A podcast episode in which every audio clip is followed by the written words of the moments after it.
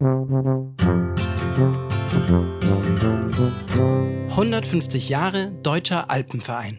Hallo und herzlich willkommen zu einer neuen Ausgabe des Bergpodcasts. Dieses Mal haben wir für euch den ersten Teil unserer Vortragsreihe Die Alpen, der gefährdete Traum. Die veranstalten wir in Kooperation mit der Bayerischen Akademie der Wissenschaften und den heutigen Auftakt macht der vielleicht bekannteste deutsche Soziologe Professor Dr. Hartmut Rosa mit dem Titel der Ruf der Berge, eine resonanztheoretische Deutung. Den Vortrag hat Herr Rosa am 16.05.2019 in der Akademie der Wissenschaften in München gehalten. Anschließend gab es noch ein Interview, das führt Priska Straub vom Bayerischen Rundfunk. Die weiteren Veranstaltungen der Reihe werden ebenfalls aufgezeichnet und in euren Berg-Podcast geladen. Aber jetzt erstmal viel Spaß beim Anhören. Meine sehr verehrten Damen und Herren, darf ich Sie bitten, allmählich Platz zu nehmen? Ja, ich darf Sie ganz herzlich willkommen heißen zur ersten Veranstaltung der sechsteiligen Vortrags- und Gesprächsreihe Die Alpen, der gefährdete Traum, die vom Deutschen Alpenverein und der Bayerischen Akademie der Wissenschaften gemeinsam organisiert wird. Ich verbinde das gleich mit einem respektvollen Glückwunsch zum 150-jährigen Bestehen des DAV, der heute durch seinen Vizepräsidenten Rudi Erlacher repräsentiert wird. Die Alpen ein Traum, lange Zeit wohl eher ein Albtraum, bevor die Sehnsucht größer wurde als die Furcht. Auch in meinem eigenen Forschungsgebiet, ich bin Sinologe, also im antiken China, überwog zunächst die Angst. In die Berge begibt man sich nicht leichtfertig, warnte beispielsweise der Gelehrte Gochung zu Beginn des vierten Jahrhunderts. Denn dort droht nicht nur Felsspalten, Steinschlag und Windbruch, sondern auch List und Tücke hinterhältiger Geister. Deutlich früher als in Europa setzte in China aber die Begeisterung für etwas ein, das man heute, wenn man so will, als zweckfreien Hochtourismus bezeichnen könnte. Wenn die Möglichkeit dazu bestand, führten Ausflüge gerne in die höher gelegenen Rückzugsgebiete, die auch die Einsiedler als Orte der Kontemplation zu schätzen wussten. Ein weiterer, ein triftiger Grund war natürlich auch die überwältigende Aussicht. Hierzu als Beispiel ein Auszug aus einem Gedicht von Mong Haran aus dem 8. Jahrhundert, also wohlgemerkt nicht aus dem 18. Jahrhundert, sondern aus dem 8. Jahrhundert. Im menschlichen Leben wechseln Verlust und Gewinn. Aus Gehen und Kommen entstehen einst und jetzt. Nur Ströme und Berge hinterlassen dauerhafte Spuren.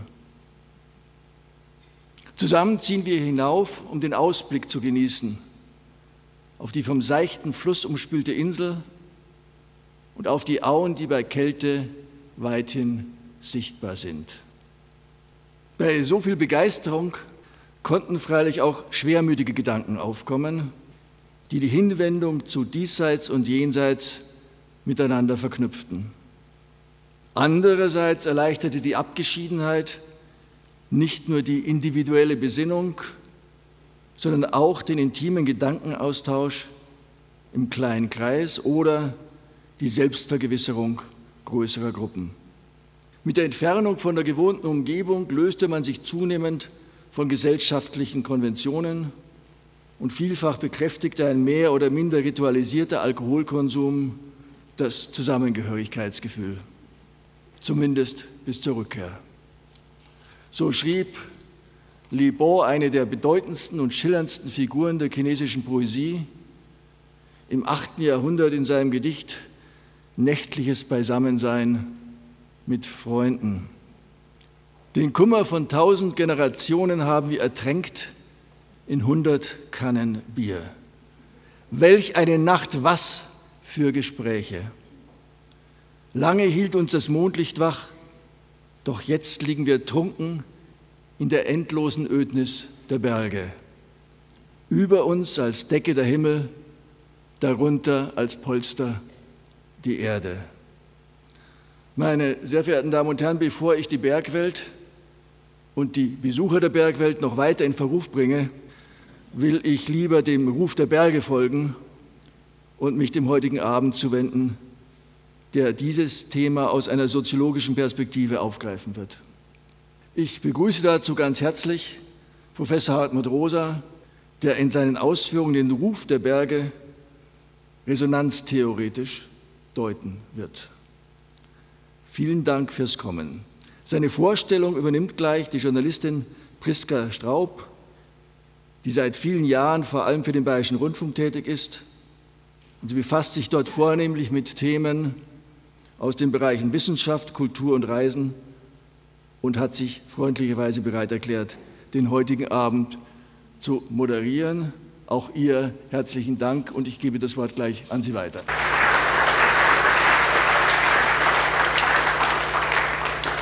Professor Höllmann, vielen Dank. Herzlich willkommen zum Ruf der Berge. Vortrag und Gespräch mit dem Soziologen und Politikwissenschaftler Hartmut Rosa. Ich möchte Ihnen Herrn Rosa kurz vorstellen.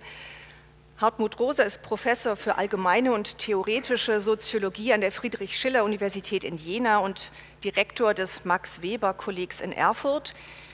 Seine Forschungsschwerpunkte sind unter anderem die von ihm sogenannte Soziologie der Weltbeziehung, Darin hat er sich auch in seiner Habilitation beschäftigt mit dem Titel Soziale Beschleunigung, die Veränderung der Zeitstrukturen in der Moderne. Aufsehenerregend war dann sein Buch Resonanz, eine Soziologie der Weltbeziehung von 2016.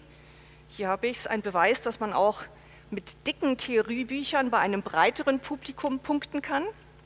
Die Resonanztheorie ist ein Ansatz, den er dann jüngst fortgeführt hat, in diesem Titel hier Unverfügbarkeit vom vergangenen Jahr. Wir feiern in diesen Tagen 150 Jahre Deutscher Alpenverein und zu diesem Anlass freuen wir uns natürlich, dass Herr Rosa zugesagt und versprochen hat, die Berge als Resonanzraum in den Blick zu nehmen. Der Ruf der Berge, eine resonanztheoretische Deut Deutung. 40 Minuten ungefähr wird Ihr Vortrag dauern. Vielen Dank. Wir sind gespannt, Professor Rosa.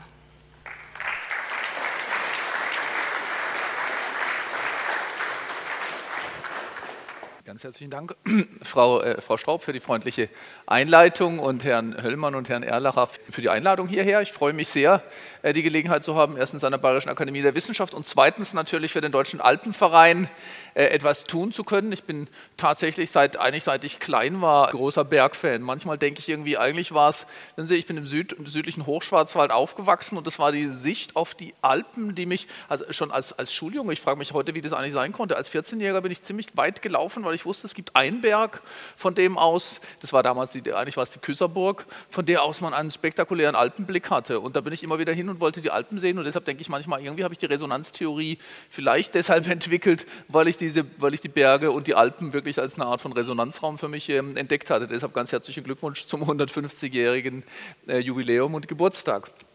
Ich würde jetzt gerne oder möchte, wie Frau Straub angekündigt hat, gerne ungefähr 40 Minuten die schwierige Frage beantworten, die, wenn man auf der Homepage des äh, Deutschen Alpenvereins sich gerade umtut, da findet man diesen Geburtstagssong, Jubiläumssong, 150 Jahre oben sein. Ich weiß nicht, ob, den, ob Sie den kennen. Äh, ich finde das Ende davon ganz interessant. Das singt, äh, der heißt Matthias Tönnissen.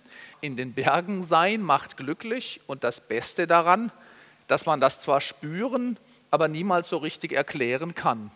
Ich denke, dass, ich schätze, ich vermute, dass viele von Ihnen im Deutschen Alpenverein sind oder mindestens bergbegeistert sind und mit dem Deutschen Alpenverein zu tun haben und deshalb dieses Gefühl also kennen. Herr Höllmann hat das ja im Prinzip auch schon umrissen und dargelegt, dass das schon eine ganz lange Geschichte hat. Diese Wahrnehmung, dass da irgendwas dran ist in den Bergen sein, erzeugt eine bestimmte Form der emotionalen Gestimmtheit zumindest auf was ich hinaus will äh, in meinem Vortrag ist zu sagen, ist eine bestimmte Form des in die Welt gestellt Seins oder auf Welt äh, bezogen Seins. Und äh, es lässt sich aber eben nicht so leicht sagen, was das eigentlich ist. was machen Berge mit uns? Ist ja eine interessante Frage. Natürlich kann man die auch umdrehen. Was machen wir mit den Bergen? Und dann fällt die Bilanz unterschiedlich aus. Also wir sind nicht nur gut für die Berge, das weiß auch der Deutsche Alpenverein natürlich sehr gut. An der Frage, was da eigentlich, wie, ob man das erklären kann, warum uns die Berge glücklich machen oder glücklich zu machen scheinen, immerhin so glücklich, dass man immer wieder dahin zurückkehrt. Jedenfalls die Leute, die im Alpenverein engagiert und tätig sind. Und das ist ja eine, äh, nach meinen Kenntnissen, eher wachsende Gruppe und auch äh, sehr ähm, eine committete Gruppe. Ja, Leute gehen immer und immer und immer wieder in die Berge. Und die Frage ist, woran das liegt. Und Georg Simmel, ein, einer der Gründerväter der Soziologie, den hatte ich gerade heute Morgen, haben wir den in der Einführung in die soziologische Theorie behandelt, als einer der Klassiker. Und der hat sich an dieser Frage eigentlich, was wir in den Bergen suchen, und ob und warum die glücklich machen, durchaus in, in, mehreren Versuchen abgearbeitet. Unter anderem hat er 1895 in der Wiener Wochenschrift für Politik, Volks, äh, Volkswirtschaft und Wissenschaft, die Zeit, einen, äh, einen Aufsatz, ein Essay abgeliefert über die Alpenreise. Und da stellt er erstmal das fest, äh, was wir heute ja auch kennen und immer noch sehen, nämlich Massentourismus in die Alpen, ja, von wegen Bergeinsamkeit. Sein Aufsatz beginnt damit, dass er sagt, im Reiseverkehr der Schweiz vollzieht, und zwar 1895, im Reiseverkehr der Schweiz vollzieht sich ein Prozess, der freilich schon seit Jahrzehnten angelegt, doch erst im letzten Jahrzehnt zu unzweideutiger Herrschaft gelangt ist. Man könnte ihn in mehr als äußerlicher Analogie zu unserer ökonomischen Entwicklung den Großbetrieb des Naturgenusses nennen. Zu Zielen, die sonst nur einsamer Wanderung zugänglich waren, führen jetzt Eisenbahnen, die sich in rascher Folge akkumulieren, wo die Steigungen zu steil sind, um Fahrstraßen zu bauen, wie nach Mürren oder Wangner Alp, ich schätze, er meinte die Wengner Alp bei Wengen, aber weiß nicht genau, baut man eine Eisenbahn. Schon scheint die Bahn auf den Eiger gesichert und so viele Bergsteiger bisher überhaupt die schwierige Höhe erstiegen haben, ebenso viele wird die Bahn vielleicht an einem einzigen Tag hinaufbringen. Die Bahn ist ja dann durch den Eiger hindurch gebaut worden auf Jungfrau Joch. Ehrlich gesagt tut mir das heute noch weh, weil Eigermönch und Jungfrau waren irgendwie oder sind immer noch, das ist irgendwie das Dreigestirn, was, was eine Art von äh, Resonanzwirkung auf mich erzeugt. Und da, da eine Eisenbahn durchzubauen, finde ich einigermaßen barbarisch, auch wenn es natürlich cool ist, dann auf die Jungfrau Joch zu fahren. Gut, und jetzt sagt eben, jetzt sagt Semmel auch das, was mein Thema heute sein soll und was wir vielleicht gemeinsam im Gespräch und auch im Gespräch mit Ihnen erkunden. Ich will grundsätzlich eine Art von Soziologie betreiben, die nicht die Weisheit aus den Hörsälen oder Elfenbeintürmen zu den Menschen bringt, sondern ganz andersrum. Was ich mir ausdenke darüber, was Berge angeblich mit Menschen machen, ja, äh, das muss ich testen, diskutieren mit Menschen, die in den Bergen sind, die ständig damit zu tun haben. Ja. Und dann erst stellt man fest, ob die Deutung äh, irgendwie Sinn macht oder wo sie vielleicht keinen Sinn macht. Und insbesondere lerne ich als Soziologe dann, was ich vergessen habe, was ich übersehen habe, was ich vielleicht falsch äh, gedeutet habe. Und deshalb ist das, finde find ich, ich lerne am meisten bei solchen Gelegenheiten. Also was wir zusammen ergründen wollen, ist diese Frage, was machen Berge mit uns und warum gehen wir dahin? Und da schreibt äh, Georg Simmel dazu, Wohl aber regt gerade die ungeheure Ausdehnung des alpinen Verkehrs zu der Frage an, welchen Gewinn denn eigentlich unsere Kultur aus ihr zieht. Denn die Alpenreisen müssen schon als ein bedeutsames Element in dem Seelenleben unserer höheren Stände als Objekt der Völkerpsychologie angesehen werden. Hm, also er fragt sozusagen, was um Himmels Willen ist es eigentlich, was die Menschen da hinein und auf die Berge hinauf treibt? Dann sagt er, ja, ist irgendwie schwierig. Also genau genommen macht er dann den Vorschlag, es ist eine Bildungserfahrung, es ist irgendwie die Bildungsreise. Und dann, ich werde Ihnen das gleich noch vorführen, sagt er, nee, also Bildung kann es irgendwie nicht sein. Ne? Die Leute kommen nicht gebildeter von den Bergen, als sie vorher heraufgefahren sind. Und dann sagt er was, was man auch in dem schönen, in dem ähm, Oben sein Lied zum Jubiläum hört, dass er sagt, eigentlich ist es irgendwie kontraintuitiv. Also wie kann man sagen, es sei schön, wenn es da oben irgendwie harte Betten schlechtes Essen äh, und so weiter gibt. Also, so heißt es im Lied und so schreibt auch Simmel. Also da schreibt er irgendwie, dass er, dass er irgendwie nicht glaubt. Also er, er schreibt erstmal, es war ein pädagogischer Wert der Alpenreise, ihre Genüsse nur um den Preis zu gewähren, dass man äußerlich und innerlich, innerlich auf sich selbst stand.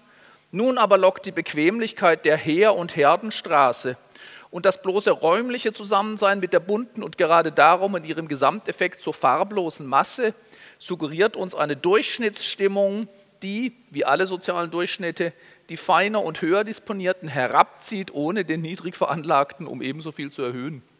So werden wir heute wahrscheinlich nicht mehr reden und auch nicht mehr denken, aber im Prinzip sagt er, da ist nicht viel mit der Bildung. Und dann schreibt er, dann sagt er erstmal, naja, ist ganz gut, immerhin können jetzt viele Leute dahin, die es sonst nicht gekonnt hätten, und sagt dann, am wenigsten schlechte stimme ich jener törichten Romantik bei, die an schlechte Wege prähistorisches Essen und harte Betten den unwiederbringlich entschwundenen Reiz der guten alten Reisezeit geknüpft glaubt. Also er staunt irgendwie darüber und sagt, wie können Menschen sagen, das ist so toll in den Bergen, ja, da gibt es harte Betten und kaum was zu essen und es ist beschwerlich, den Weg zu gehen. Also kurz und gut, an der Stelle sagt er erstmal, ich weiß es nicht so richtig, äh, was uns da hinzieht. Und, äh, aber das Erstaunliche ist ja eigentlich, dass diese Berge als Sehnsuchtsraum sogar dort wirken, wo sie nicht sind. Hab, wir haben mal eine kleine Studie gemacht, die einfach Kalender untersucht haben, zum Beispiel. Ja, Berge und Meer und Berge sogar mehr als Meer sind das, was Menschen sich ins Zimmer hängen, ne, ins Büro und in ihre äh, Wohnungen. Ne, Bergbilder, da ist irgendwie eine Verheißung drin. Da muss was sein, da kann ich etwas finden, was ich bei mir nicht habe, eine Art von Potenz die wir im äh, Alltagsleben so ohne weiteres nicht finden können. Und die Antwort, die ich jetzt entfalten will, ist zu sagen, das ist ein Versprechen und übrigens, es sind nicht nur die Kalender, es sind auch die Zeitschriften. Ja, irgendwie die Berge gibt es in allen möglichen Varianten. Gibt's, ich meine, gilt grundsätzlich für Landleben, sowas wie Landliebe und Landlust verkauft sich, je mehr die Menschen von den Dörfern in die Städte ziehen, Umso besser verkaufen sich Magazine wie Landlust und Landliebe und so etwas. Das heißt, man hat einen guten Hinweis darauf, dass es eine Art von Gegenfolie ist für unser Alltagsleben. Aber die Frage ist jetzt, oder für das, für, für das äh, moderne Großstadtleben, was für Simmel ja auch ein großes Thema war. Aber die Frage ist jetzt, was genau ist dieser Gegenpol und was ist das Versprechen? Und die These, die ich entfalten will, ist zu sagen, es ist, es ist eine andere Art des in der Welt, in die Welt gestellt Seins. Es ist eine andere Art der Weltbeziehung. Was ich selber machen will, ist sowas wie eine Soziologie der Weltbeziehung zu entwickeln. Ich habe das in dem Resonanzbuch versucht zu tun. Und die Idee dort ist, dass wir in unterschiedlichen Kontexten auf, in verschiedener Weise auf Welt Bezug nehmen. Und jetzt kann man feststellen, die Phänomenologie hat es insbesondere getan, die Philosophie, die Soziologie, die Psychologie, dass es da in der Art und Weise, wie wir in die Welt gestellt sind, ganz offensichtlich Zusammenhänge zwischen unserem Seelenleben, zwischen unserer inneren Empfindung und Erfahrung und der äußeren Welt gibt. Also die, die, die Räume, in die wir hineingestellt sind, haben eine Wirkung auf die Seele. So hat Simmel noch geschrieben und gedacht. Der Seelenbegriff ist ziemlich aus der Mode gekommen man würde vielleicht Psyche sagen oder psychisches Verhältnis, geistiges Verhältnis. Aber die Idee oder die Beobachtung ist, dass es da einen Zusammenhang geben kann und man könnte eben vielleicht sagen ein Spiegelungsverhältnis oder sogar ein Resonanzverhältnis zwischen Landschaft, Welt da draußen, den Eigenschaften der Welt, in die wir hineingestellt sind und dem Innenleben. Sie sehen das übrigens auch in der problematischen Weltbeziehung des Burnout oder der Depression. Wenn Sie nämlich in einem Burnout sich befinden oder in einer Depression, dann sagen Menschen ganz häufig, da draußen scheint mir irgendwie alles öde und kalt und leer. Und man weiß sogar aus der Farbpsychologie, dass sich die Farbwahrnehmung in der Depression ändert. Es scheint sich richtig ein Grauschimmer über die Welt zu legen. Also die Welt da draußen ist grau und kalt und leer und tot und sie spricht nicht. Und in mir ist es genauso. Ich fühle mich kalt und leer und taub. Deshalb gibt es irgendwie so eine in unserer Wahrnehmung, in unserem In der Welt sein, eine Art von Entsprechung zwischen innen und außen. Es ist wahnsinnig schwer, an einem schönen, strahlenden Frühlingsmorgen auf einer Bergwiese, aber das kann auch einfach im Stadtpark sein, deprimiert zu sein. Ja, die Vögel, das hat, das hat, man auch schon in der Comicwelt entdeckt, aber egal. Also ist das nicht Calvin Klein oder so? Nee, wie heißt der Calvin Hobbes oder so, der irgendwie sagt, wenn du deprimiert sein willst, musst du irgendwie so rumlaufen und darfst nicht bei schönem Wetter raus und so. Also wenn Sie bei, bei schönem Wetter deprimiert sein, ist ziemlich schwierig. Allerdings, wenn Sie feststellen, da draußen ist es schön dann ist die Depression umso schlimmer, wenn Sie feststellen, ich kann darauf nicht mehr reagieren. In mir spricht nichts an auf die Blumen, auf die Vögel, auf die Alpensicht zum Beispiel. Ne? Aber wenn man sich solche Wetterbilder nimmt, zum Beispiel die Literatur arbeitet ständig damit, dass man irgendwie sagt, sowas wie der peitschende Regen, ja, wenn Sie peitschender Regen hören oder auch heulender Sturm, dann stellt sich fast, übrigens fast physisch beim Zuhören schon eine bestimmte Welthaltung ein. Ja, so eine Art von Schutzhaltung, eine Art von Schließung, eine Art von Abwehr, eine Art von Repulsionshaltung. Heulender Sturmwind wäre so ein Beispiel dafür. Aber und dann gibt es eine andere Stimmung, zum Beispiel aus dem fliegenden Klassenzimmer. Ich weiß noch, ich, als ich klein war, habe ich immer mal versucht, Romane zu schreiben, bis ich irgendwann entdeckt habe, eigentlich mache ich immer nur Varianten des fliegenden Klassenzimmers. Und, und, und da waren es so, es sind die kleinen Stellen. Da schreibt Kester zum Beispiel, er blickte auf zum müden, grauen Dezemberhimmel. Ne, er blickt auf zum müden grauen Dezemberhimmel. Man kann auch den müden grauen Dezemberhimmel sozusagen ist, entspricht irgendwie schon einer bestimmten Seelenstimmung, einer bestimmten inneren Verfassung. Die Müdigkeit liegt ja eigentlich nicht im Himmel, aber es scheint eine Entsprechung zwischen dem Außen und dem Innen zu geben. Oder die klirrend kalte Winternacht, der strahlende Frühlingsmorgen, auch die schwülheißen Sommertage. Da scheint es zwischen der Außenwahrnehmung und der Innenwahrnehmung eine Art von Entsprechung zu geben, die wir dann in der Bildsprache auch nützen, sodass das eine immer tendenziell das andere evoziert. Und wir sagen dann auch, sein Gemüt ist verfinstert oder er ist betrübt oder so. Der Himmel kann betrübt und bedeckt sein oder getrübt und bedeckt. Und was Ähnliches sehen wir in der Seele und übrigens oder in der Beschreibung von Seelenlandschaften. Und eigentlich wissen wir bei fast allen Kulturen, dass sie eine Entsprechung zwischen dem, oder über lange Zeit hinweg, man nennt es heute natürlich Aberglaube, in, den Zusammenhang sehen zwischen den äußeren, den Wetterphänomenen und der inneren Wahrnehmung. Ja, wenn es donnert und blitzt hat, oder wenn es ein Erdbeben gibt, hat man vermutlich falsch gedacht oder wenn eine Lawine kommt, hat man falsch gelebt. Ja, deshalb haben die auf die Eiszeit oder so. Da, ich, ich, meine, da gibt es eine ganz, eine ganz interessante, und ich gehöre ganz sicher nicht zu den Klimaleugnern. Man muss einigermaßen, wer in die Alpen geht und die Gletscher beobachtet, der, der weiß, dass man ziemlich bescheuert sein muss, wenn man daran zweifelt, zumindest, dass es wärmer wird. Aber es ist doch interessant, im Mittelalter zum Beispiel, bei der kleinen Eiszeit angefangen hat, Hexen als Schuldige zu finden. Ja, da, jemand muss doch schuld sein, es muss unser Handeln sein, der diese Außenwelt, äh, die, die, Veränderung herbeibringt. Und tatsächlich gibt es das heute manchmal auch noch. Bei jeder Lawine, bei jedem Tsunami, bei jedem Wirbelsturm entsteht sofort das Gefühl, oh Scheiße, jetzt kriegen wir, was wir verdient haben. Ja, und ich will diese Zusammenhänge da überhaupt nicht leugnen. Ich will nur sagen, dass diese Vorstellung, dass es zwischen Innen und Außen Entsprechungen gibt, äh, ganz tief in uns verankert ist. Übrigens auch in der Astrologie. Ja, weil ganz viele Menschen, gibt solche, die glauben hartnäckig daran, aus wissenschaftlicher, physikalischer Sicht, bin ein bisschen Hobbyastronom, würde ich sagen, es gibt überhaupt keinen vernünftigen, also es gibt keinen rationalen Grund daran zu glauben. Und die Frage ist dann, wieso finden wir es trotzdem so weit in, in fast jeder Tageszeitung und in diesen äh, Journalen und so immer als Horoskope? Da würde ich sagen, ist eigentlich kein, ist überhaupt nicht überraschend. Es ist, entspricht dem tiefen Bedürfnis, das zwischen dem Umgreifenden, dem, was um uns herum sich dreht, dem Planeten da als Äußerstes und meinem Innersten eine Art von innerem Zusammenhang geben muss. Also solche, das sind im Prinzip schon Resonanzvorstellungen. Solche Resonanzkonzeptionen zwischen Außen und Innen scheinen in vielerlei Hinsicht und vieler Weisen in uns angelegt zu sein, sodass man dann eben auch alle möglichen Wetterphänomene, auch Dürren und so etwas, eben auf menschliches Verhalten zurückgeführt ähm, hat oder versucht hat zurückzuführen. Und das Interessante ist jetzt, oder die Überlegung ist jetzt, das wird Sie nicht völlig überraschen, zu sagen. Und möglicherweise ist es eben nicht, gilt es nicht nur für Wetter, sondern auch für Landschaftsformationen. Ne, der Raum, in den ich hineingestellt bin, scheint in eine Art von, scheint in eine Entsprechung zu treten, in eine Korrespondenz oder am liebsten verwende ich eben den Begriff der Resonanz zu unserer Seelen, zu unserem Seelenleben.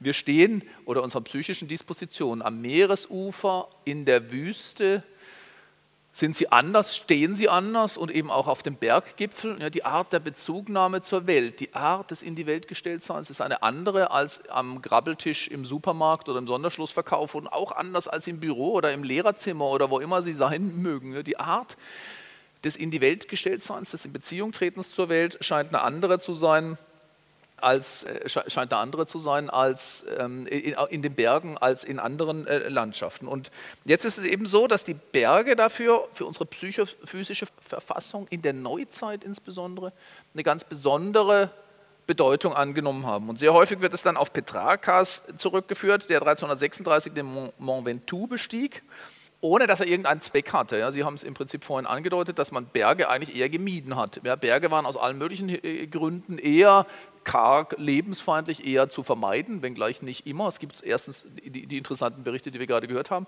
Auch die Konzeption heiliger Berge finden wir ja in vielen Kulturen. Das ist auch so eine Art von, eine, eine ganz tiefe Resonanzvorstellung, dass in dem Berg irgendwas ist, was, was sozusagen, was, wenn er heilig ist, ist er sozusagen sakralisiert. Da ist was drin, da spricht was, da bedeutet was, was uns innerlich etwas angeht, was eine ganz spezifische Beziehung herstellt. Und Petrarca steigt also auf dem Mont Ventoux ohne einen bestimmten Sinn oder Zweck, einfach so, um hochzugehen.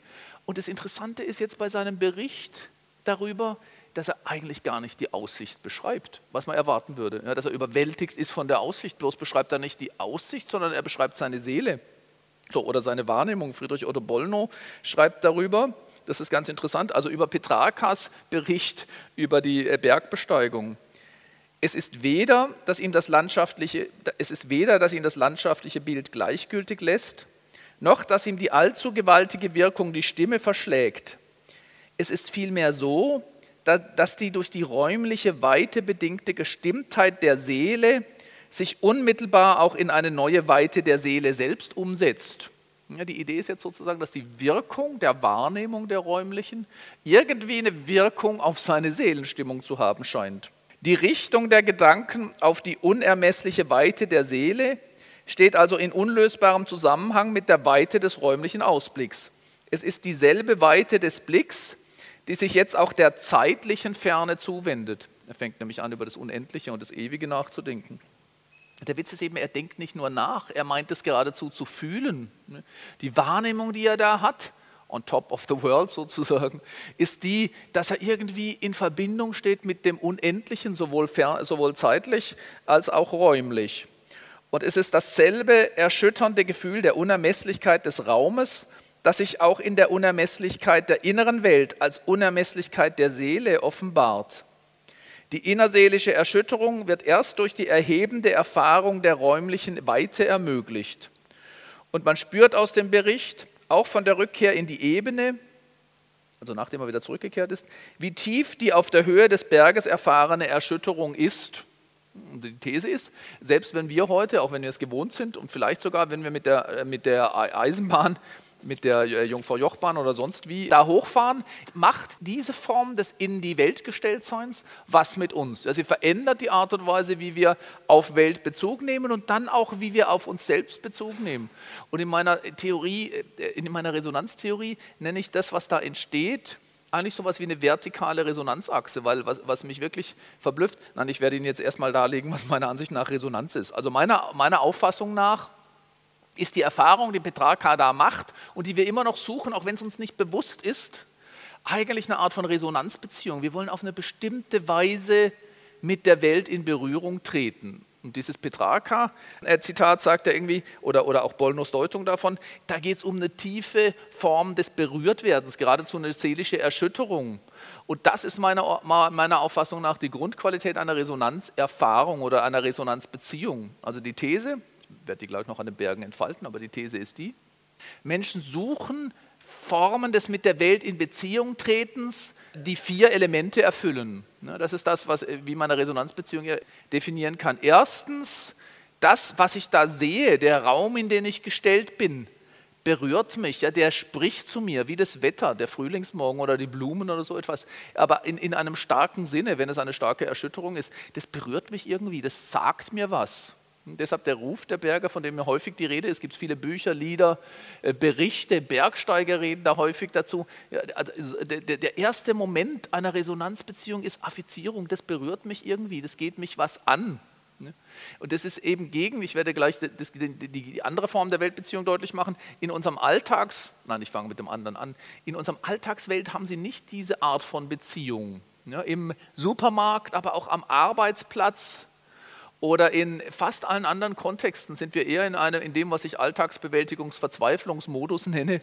Das heißt, erstens äh, eigentlich immer in Zeitnot, weil sie es mit, mit äh, explodierenden To-Do-Listen zu tun haben was wiederum an einer Gesellschaft äh, liegt, die sich sozusagen nur durch Steigerung, durch permanentes Wachsen und Beschleunigen äh, erhalten kann. Das heißt, in unserer normalen Alltagsorientierung sind wir auf Effizienz getrimmt, auf Zielerreichung. Ich muss das kaufen, ich muss jenes erledigen, ich muss jetzt dringend zur Akademie der Wissenschaft so einen Vortrag halten oder so. Ja, das ist, da ist erstmal die Grunddisposition.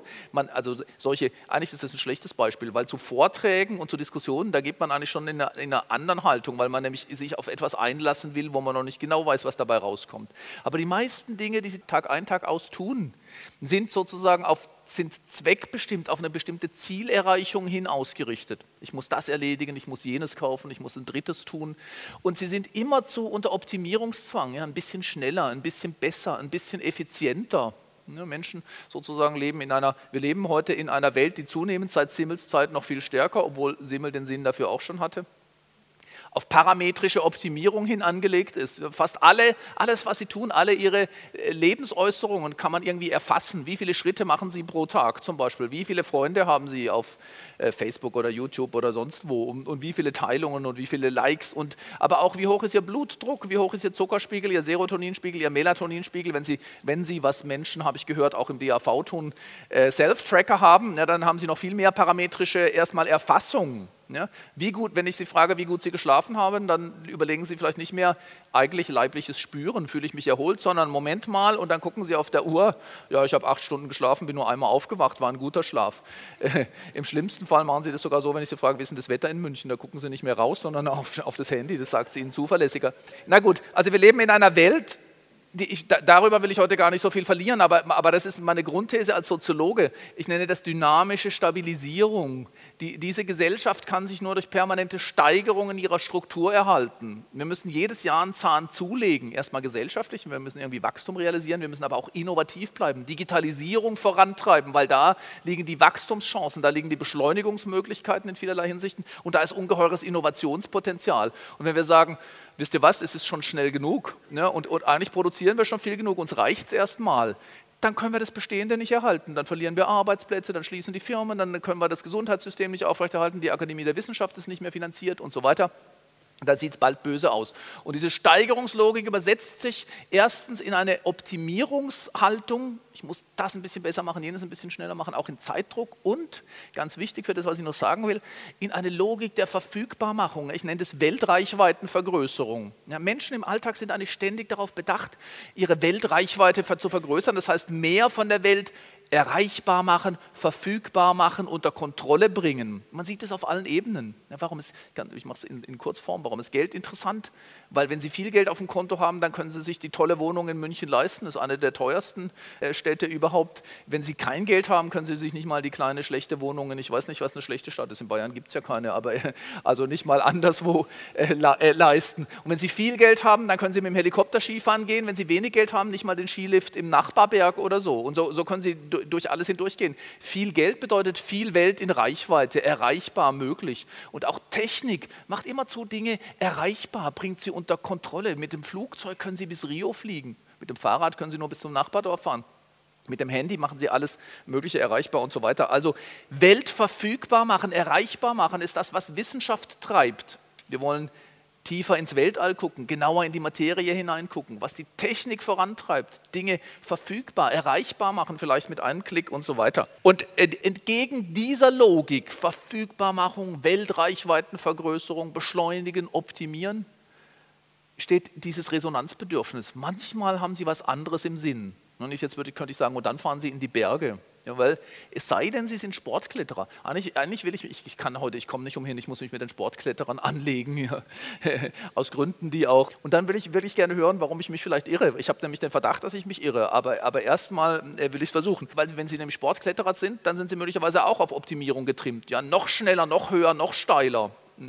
Aber normalerweise Menschen, die die Berge lieben, so wie Simmel es beschreibt, und ehrlich gesagt, wie ich es von mir kenne, da will ich da gar nichts optimieren sondern die, es ist die Sehnsucht danach, auf andere Weise mit Welt verbunden zu sein. Einmal raus aus dem Hamsterrad, aus dem Verdinglichungsmodus, wo ich Dinge erledigen und unter Kontrolle bringen muss. Eigentlich ist es ja geradezu die Sehnsucht danach, sich mal überwältigen zu lassen, berühren zu lassen, nicht zu wissen, was passiert. Ich, übrigens ist es geradezu die Sehnsucht nach weltreichweiten Schrumpfung da bin ich ganz sicher, das ist eines der zentralen Motive, wieso wir auch in die Berge gehen und wandern wollen und sowas. Weil, weil normalerweise wollen wir immer möglichst viel Welt zugänglich haben. Ja, mit Internet, es muss ein schnelles Netz geben, schneller Flughafen und so weiter. Und dann sagen wir, ich erlaube mir jetzt den ungeheuren Luxus, mal eine ganze Woche oder zwei Wochen auf der kleinen Berghütte. Ja, drei Stunden bis zum nächsten Flughafen. Wenn die Seilbahn unten ist, komme ich nicht mehr rauf und nicht mehr runter und ich habe kein Internet und vielleicht nicht mal einen Fernseher und womöglich noch nicht mal Strom. Was für ein Luxus. Soziologisch gesehen ist das eigentlich Irrsinn, weil das ein Zeichen äußerster Verarmung ist. Eine, eine, sie, sie haben gar keine Weltreichweite und das nehmen wir heute als Luxus wahr. Warum? Weil weil sich die Art des in der Weltseins komplett ändert, auch wenn sie halt eine Hüttenwanderung machen oder so. Da weiß jeder, der das tut, wie sich Zeitwahrnehmung ändert, wie sich Raumwahrnehmung ändert. Ja, meine Welt schrumpft eigentlich zusammen Was vor dem Beginn der Wanderung und nach dem Beginn der Wanderung ist, ist nicht mehr relevant, weil ich da jetzt eh nichts tun kann. Ja? Ich habe jetzt gerade kein Internet, mit dem ich irgendwie mich um meine Pläne für danach kümmern kann. Und auch der Weg, es sind halt diese zehn Kilometer weiter, komme ich nicht. Ne? Und komischerweise scheint sich dann, ist geradezu die Einsteinsche Relativitätstheorie bewiesen, ja? dadurch scheint sich Zeit zu dehnen. Die sechs Stunden Wanderung sind plötzlich endlos. Ne? Und die zehn Kilometer sind wahnsinnig weit. Deshalb gehen ganz viele Menschen inzwischen auf Alpenwanderung. Da dehnt sich Raum und Zeit. Das ist eine ganz andere Form des in der Welt gestelltseins. Und diese andere Form kriegen sie durch Weltreichweiten Schrumpfung. Also gerade im Gegensatz zu der normalen äh, Steigerungslogik. Und was man da erfahren kann, ist in Resonanz zu treten mit der Welt. Und vorhin hatte ich schon damit angefangen, die hat vier Elemente. Das erste ist, da berührt mich was. Ne? Weil ich nicht vorbeihetze an dem Berg, und auch nicht raufhetze, wenn ich nicht gerade Sportkletterer bin. Die kriegen es heute ab. Sie, Sie zahlen es mir nachher heim, okay. Also wenn ich nicht gerade Sportkletterer bin, dann sozusagen möchte ich mich von dem, von dem Berg irgendwie berühren lassen. Ich weiß nicht, welche Aussicht, welche Blume, welcher Bach, mich irgendwie berühren wird. Aber ich warte darauf, dass es irgendwie geradezu zu mir spricht, mich anspricht. Ne? So gehen Sie auch ins Konzert zum Beispiel. Ne? Sie warten darauf, dass die Musik Sie irgendwie berührt oder in einen Film. Und das zweite Moment, und das, ich glaube, das äh, hat, haben Berge natürlich ganz stark zu bieten, was andere Landschaften vielleicht nicht haben, ist, dass man darauf antwortet. Man geht dem auch entgegen. Ja, wer sich wirklich von den Bergen berühren lässt, wer einen Ruf der Berge hört, der, der geht buchstäblich dem Berg entgegen. Ich wandere dahin. Ich gehe, das habe ich schon als Junge gemacht, indem ich auf die Köserburg gelaufen bin. Ich versuche, weil da, da erfahren Sie Selbstwirksamkeit, was natürlich jeder erfährt, der in den Bergen wandert oder sich bewegt. Ich selber gehe dem entgegen. Ich antworte darauf. Ich erfahre mich gerade dadurch als wirksam. Und in dieser Art von Wechselwirkung Normalerweise kennen wir das natürlich auch zwischen Menschen, wenn wir zum Beispiel hier nachher in Resonanz treten. Wir versuchen, also wir reden miteinander. Was Sie da sagen zur Verteidigung des Sportkletterns vielleicht berührt mich irgendwie. Ich sehe, da ist was dran. Das leuchtet mir ein. Und dann antworte ich darauf und versuche meine Theorie vielleicht zu verteidigen, vielleicht aber auch zu verändern, weil der entscheidende Punkt ist dann, da kommt das dritte Element, eine Transformation. Wer, wer, sich auf Resonanz einlässt, zum Beispiel mit den Bergen, bleibt nicht derselbe. Er kommt genau genommen als anderer wieder zurück. Das macht was mit wir. Hat man bei Petrarca gesehen zum Beispiel. Also Resonanz hat diese drei Momente, etwas berührt mich, etwas spricht zu mir. Und es ist etwas, was ich nicht völlig im Griff habe, was ich nicht einfach erledige, kaufe und ins Regal stelle, sondern da ist eine Macht, die ist belegt mit einem starken Wert. Irgendwie liegt mir da was dran. Na, dieser Berg sagt mir was, das spricht mich an, das, äh, das geht mich was an. Und darauf antworte ich, ich gehe dem entgegen. Das macht was mit mir, ich mache was damit. Und die, was der Berg für mich ist, ändert sich auch in der Art, wie ich da durchgehe. Es ist dieses in Beziehung treten mit einem anderen, was mit eigener Stimme spricht. Dabei verwandle ich mich. Und das vierte wichtige Moment ist, dass diese Art des in Beziehung tretens zur Welt eben nicht auf Ergebnisoptimierung hin angelegt ist, sondern es ist ergebnisoffen und es ist unverfügbar. Also meine These lautet, die Art, wie wir, und das ist für den Deutschen Alpenverein natürlich auch ein Problem, wir haben eine Doppelhaltung dem Berg gegenüber. Äh, einerseits diese Logik der Verfügbarmachung. Ich habe schon darüber gesprochen. Ne? Wir wollen irgendwie jetzt, äh, wenn man ist super, wenn man auf die äh, Homepage des, der DAV geht, äh, da liest man, was man auch im Spiegel gerade lesen könnte, die planen eine Seilbahn auf dem Kilimanjaro zu bauen. Ja? Das ist irgendwie Verfügbarmachung. Ja? Wir, auch diesen Gipfel machen wir verfügbar, schnell, bequem, dahin sozusagen. Aber die Sehnsucht ist, gilt eigentlich dem Unverfügbaren, mit dem anderen in Kontakt treten, das ich nie vollständig beherrsche. Und alle Bergsteiger, und das ist vielleicht etwas, wo die, wo die Sportkletterer das, das vielleicht bestätigen würden, äh, nämlich äh, die Idee, dass man den Berg eben nie völlig im Griff hat, dass sich da immer was entzieht. Wenn Sie Messner oder sowas lesen, der sagt immer, und, das sagen eigentlich alle Menschen, die mit den Bergen zu Hause sind, du musst genau auf den Berg hören, der kann dich immer überraschen. Du weißt nie genau, was er tut. Es ist diese feine Wechselwirkung, auf die wir eigentlich aus sind. Und selbst der Bergwanderer, der vielleicht sogar die, die, die gleiche Strecke geht, die er schon siebenmal gegangen ist, wird sagen, es ist jedes Mal anders. Der Himmel ist anders, die Wolken sind anders, die Aussicht ist irgendwie anders. Und es, ist gerade dieses nicht vollständig Feststehende, was, äh, was, was dann den, den Kick ausmacht, dessen, um dessen Willen wir hingehen. Und wenn ich sage, das vierte Element, also das erste Element von Resonanz ist, etwas berührt mich. Das zweite ist, ich erfahre, ich antworte selbstwirksam darauf und erfahre mich dabei als tätig und auch als lebendig. Und das dritte Element ist, das verwandelt mich. Das holt mich aus dem Panzer meines in der Weltseins hinaus. Und das vierte Element ist aber, und das hat zwei Momente der Unverfügbarkeit. Erstens, Sie wissen nicht, ob sie in dieses Resonanzverhältnis mit dem Berg geraten. Manchmal nervt er auch nur. Ja. Das Wetter ist scheußlich und der Abfall auf dem Weg nervt sie und die vorhergehenden, die sind irgendwie, ich weiß nicht, zu langsam oder so oder die da hinten drängen ständig und die Betten sind schlecht und das Essen ist schlecht und alles nervt sie. Das kann passieren. Ja, man kann in die Berge gehen und hat keinerlei Resonanz. Und wenn Sie aber in Resonanz treten, wissen Sie nicht wann und Sie wissen nicht, also ich habe gesagt, Resonanzbeziehungen verwandeln uns irgendwie, aber man weiß nicht wie. Sie sind ergebnisoffen. Was der Berg mit Ihnen macht oder was die Wechselwirkung mit Ihnen macht, lässt sich nicht vollständig vorhersehen. Ich will gleich noch was dazu sagen. Nein, ich mache erstmal mit Simmel weiter, ist, ist irgendwie doch besser. Also die Frage ist jetzt, und da, da habe ich jetzt sogar, da habe ich sogar eine, da habe ich ein Problem mit meiner eigenen Theorie, vielleicht ist sie nämlich falsch weil ich nämlich immer, weil ich ja die These auch gerade aufgestellt habe, dass die Berge uns verwandeln. Ja, wir kommen als andere wieder zurück, aber vielleicht ist es gar nicht so. Der Georg Simmel schreibt schon darüber, eigentlich, er, er schreibt darüber, dass er sagt, okay, tiefe Erschütterung glauben wir. Ja, wir erfahren in den Bergen das Höchste und das Tiefste. Er sagt, das Höchste brauchen wir vielleicht, weil er sagt, in der Gesellschaft gucken wir zu nichts mehr empor. Kein König, keine Kirche, keine Autoritäten. Da brauchen wir vielleicht die Berge, damit wir überhaupt noch etwas haben, vor dem wir in Ehrfurcht stehen. Das könnte wirklich eine interessante Überlegung auch sein. Etwas, vor dem wir Ehrfurcht haben, weil in Resonanz treten wir zu etwas, was mit einer starken Wertung belegt ist. Das spricht irgendwie zu mir. Aber er sagt, das hält halt nicht an. Ja, das ist das äh, große Problem mit der Sache, dass diese Berge auf Dauer nicht anhalten. Also Georg Simmel schreibt, ja, es stimmt, sie geben dem Empfinden eine ungeheure Spannung und Schwellung, die große Natur in ihrer unvergleichlichen Verschmelzung von düsterer Kraft und starker Anmut, strahlender Anmut, erfüllt uns im Augenblicke der Betrachtung mit sonst unerreichten Gefühlsintensitäten. Sie regt unentdeckte Innerlichkeiten auf, als wäre die Seele ein Spiegel in dem sich die Dinge umso tiefer eingraben, je höher sie sind. Das ist, an, ist sprachlich sehr schön. Ja. Er sagt, okay, tiefe Erschütterung, ich gebe das zu, aber dann schreibt er, aber merkwürdig schnell fällt diese Erregung und, er, und Erregung und Erhebung in sich zusammen, verfliegt wie ein Rausch, der die Nerven zu viel lebhafteren Schwingungen stachelte, als ihre normale Kraft fortsetzen kann. Dem Aufschwung, den die Bilder der Hochalpen geben, folgt sehr schnell die Rückkehr zu der Stimmung der Ebene. Und zwar, wie mir scheinen will, ohne dass man als dauernden Gewinn eine Bereicherung, Vertiefung, Weihe mitbrächte, die nur irgend in Proportion zu jenen Einwürfen stünden. Insbesondere im Vergleich mit italienischen Reisen tritt dies hervor. Also da meint er wieder, wenn man nach Italien fährt, nach Rom, da kommt man wirklich gebildet zurück. Wenn man in die Alpen fährt, dann ist man toll berührt und da kommt man zurück und ist der gleiche Tor als wie zuvor. Das wäre ein bisschen betrüblich. Ich finde, das kann man im Alpenverein nicht zum Geburtstag sagen. Übrigens äh, schimpft Zimmel noch ganz schön äh, lange weiter. Wenn gleich mal auch sieht, er ist irgendwie davon äh, berührt. Und ich habe mir lange überlegt, und wie mache ich das? Weil es widerspricht auch meiner eigenen Erfahrung. Und jetzt, da kann man sich mit einem anderen Soziologen helfen, nämlich mit Plessner. Plessner unterscheidet zwischen Rührung und Berührung. Und das finde ich wirklich interessant. Ich glaube, das ist ganz wichtig an der Stelle hier sodass ich am Ende darauf hinaus will, dass es drei Haltungen zu den Bergen gibt. Also Rührung, Rührung ist das, was Sie im Kino erleben, wenn Sie einen sentimentalen Hollywood-Film sehen. Also ich sage jetzt mal einen schlechten sentimentalen Hollywood-Film. Natürlich gibt es auch gute.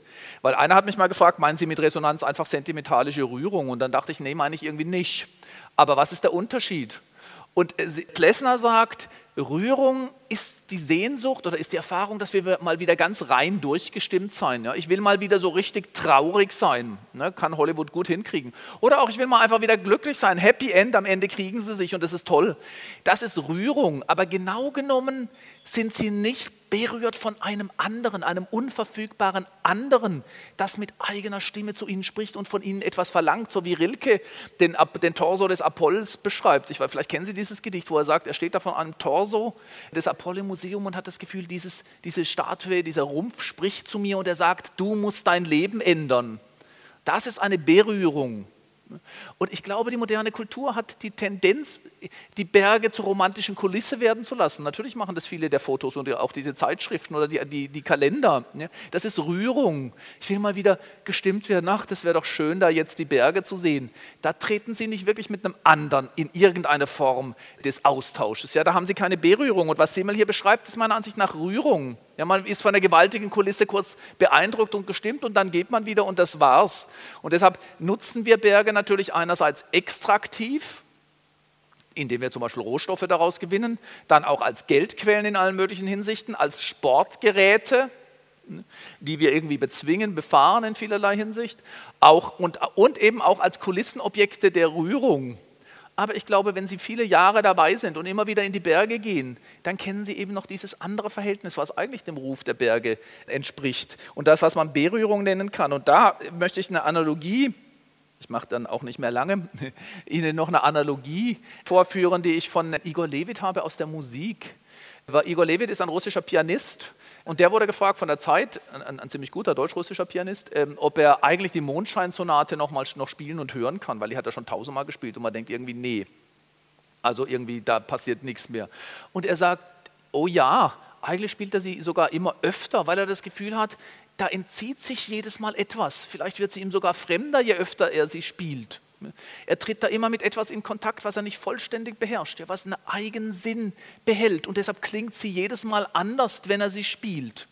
Und dieses Nicht-Verfügbare ist genau das, was Igor Levit sagt, das ist für ihn Glück, dass er immer wieder von vorne anfangen muss, dass es immer wieder neu ist, ja, dass es nicht einfach abgehakt ist in irgendeinem Sinne.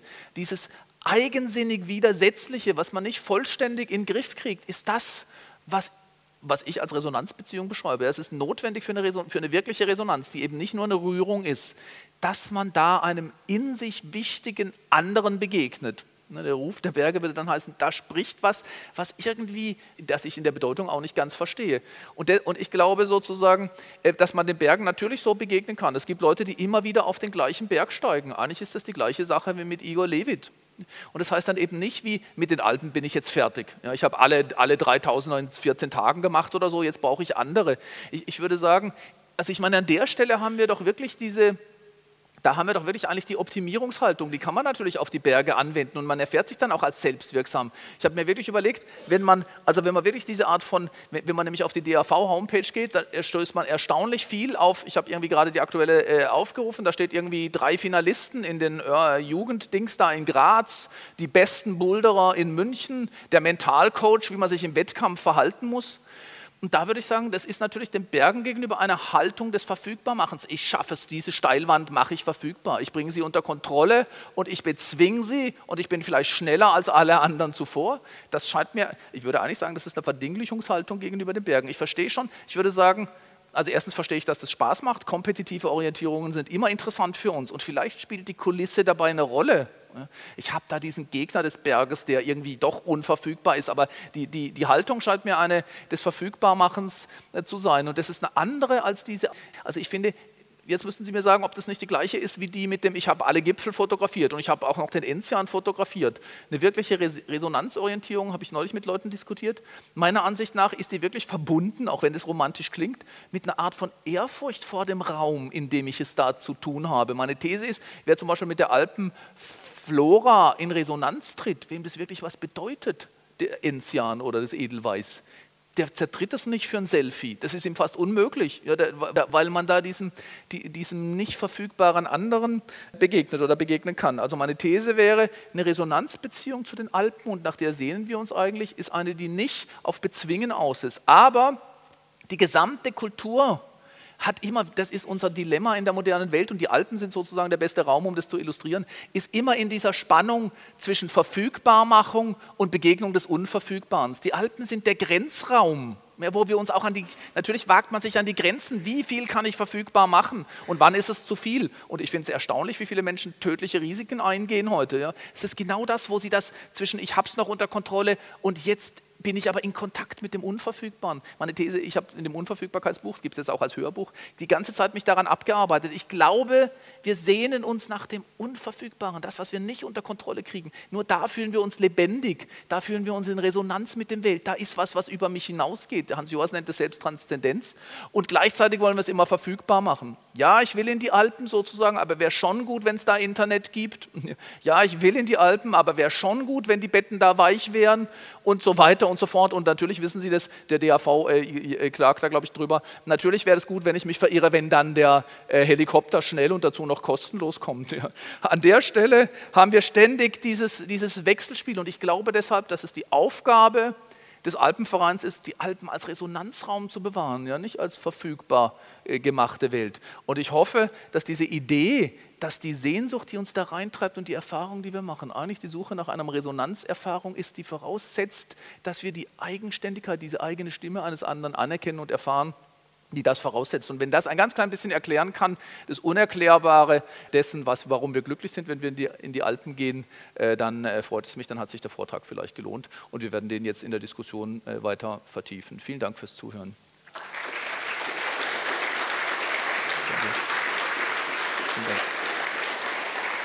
Wenn Sie das mögen. Ja, vielen Dank, Professor Rosa. Bevor wir noch einige Punkte aufgreifen, würde ich gerne noch mal auf den Anfang Ihres Vortrags zu sprechen kommen. Da sprechen Sie ganz persönlich davon, mhm. dass Sie schon als kleiner Bub die Berge als Sehnsuchtsraum irgendwie für sich entdeckt haben und Sie sprechen davon, dass die Betrachtung der Berge Ihnen so viel bedeutet hat. Sind Sie eher ein Bergbetrachter als ein Bergsteiger? Also ich bin definitiv kein Bergsteiger. Ich hatte komischerweise, ich hatte nie die Sehnsucht. Das ist ganz eigenartig. Also ich wollte schon hingehen. Ich wollte ihnen irgendwie nahe sein. Aber bezwingen wollte ich es nicht. Ich muss wirklich sagen, ich kann, ich kann das nicht, eigentlich kann ich es nicht nachvollziehen. Also ich meine, ich kann mir vielleicht noch, also Eigermönch und Jungfrau, ich habe keine Ahnung, wie es kam, aber Berge sind für mich wirklich eine ganz starke Bezugsquelle. Ich, ich habe keine Erklärung dafür. Wir sind mit den, ich bin im südlichen Hochschwarzwald aufgewachsen, habe ich schon gesagt, vielleicht war es einfach diese, diese Art des räumlichen in die Welt gestellt Seins. Und mit den Eltern sind wir dann an den Wochenenden häufig in die Schweiz gefahren. Und Eigermönch und Jungfrau haben mich einfach geflasht. Ich, wir waren mal in Grindelwald, aber es war in Mürren, ja, dieses Dreigestirn zu haben. Und danach wollte ich, glaube ich, nichts mehr als diese Berge, aber ich wollte sie immer einfach sehen. Ich wollte denen irgendwie nahe sein. Ich habe mir neulich den Wunsch erfüllt. Eine Nacht mit meinem Patenkind waren wir Skifahren auf, auf dem äh, Grindelwaldgebiet. Äh, wie heißt das da? Also Jungfrau, äh, Grindelwald, äh, äh, da oben, äh, Scheideck. Äh, genau. Und wir haben oben auf der Scheideck übernachtet und es war wirklich toll, sozusagen im Mondschein die Berge zu sehen. Aber ich, ich habe mhm. keinerlei Sehnsucht draufzugehen und schon gar nicht, wieso dann auch noch auf, über die Nordwand. Also das finde ich, also ich meine, da muss, also mein Gefühl ist, da muss man doch bekloppt sein. Also ja gut. Also man kann die Berge durchaus auch von unten lieben. Um die Berge als Resonanzraum zu erfahren, muss man keineswegs hinaufsteigen. Das würde ich wirklich sagen. Also ja, da ein Gegenüber zu haben, was irgendwie so eine Art von sprechendem Gegenüber ist, da ist eine Macht, weil die erfährt man, glaube ich, schon, die erfährt man fast physisch. Resonanz ist ja auch eine, ist wirklich eine leibliche Geschichte. Und diese Gewalt der Berge, dieses ja. Majestätische und eigentlich auch das Unerreichbare, dieses, das, e, der ewige Schnee, schreibt übrigens auch schon Simmel, es gibt kaum eine intensivere Erfahrung als die ewigen, die leuchtenden Firnfelder da oben. Ich, ich weiß nicht, wie das sein kann, aber ich, also was Simmel beschreibt, habe ich wirklich am eigenen Leib erfahren. Das, das tritt irgendwie mit meiner Seele in Verbindung. Aber ich würde sagen, das führt eher dazu, dass ich eine Scheu davor habe. Ich muss da nicht hin. Mhm. Also ich wandere gerne Berge und ich wandere auch auf den Sentis oder so, wo man ein bisschen klettern muss, aber ohne Steigeisen und Seil und sowas. Sie haben die Bergkalender erwähnt. Ja. Reicht denn ein Bergkalender dann eventuell auch, um eine Resonanzerfahrung zu machen? Reicht es, dass der Berg sichtbar ist?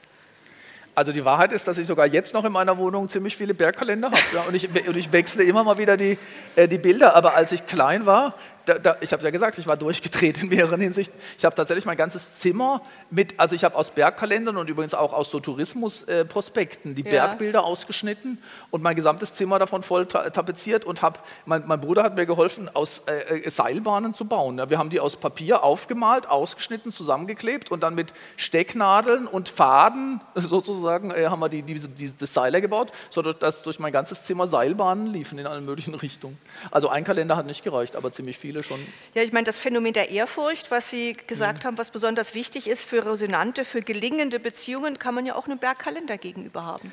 Ja, also, also, also, also, ehrlich gesagt, also die, die, meine These der Unverfügbarkeit von Resonanz sagt, ich kann sie nicht garantiert herstellen. Übrigens, ich meine, das ist ja etwas, was genau dann mhm. häufig nicht passiert. Also Menschen fahren auf den spektakulärsten Ausblick und dann versuchen sie sich, wenn sie aufs Jungfrau Joch fahren, die Menschen sagen, boah, ist das toll, das ist wahnsinnig, das ist überwältigend, einfach schon, weil es so sauteuer war. Ja, da muss es ja toll sein.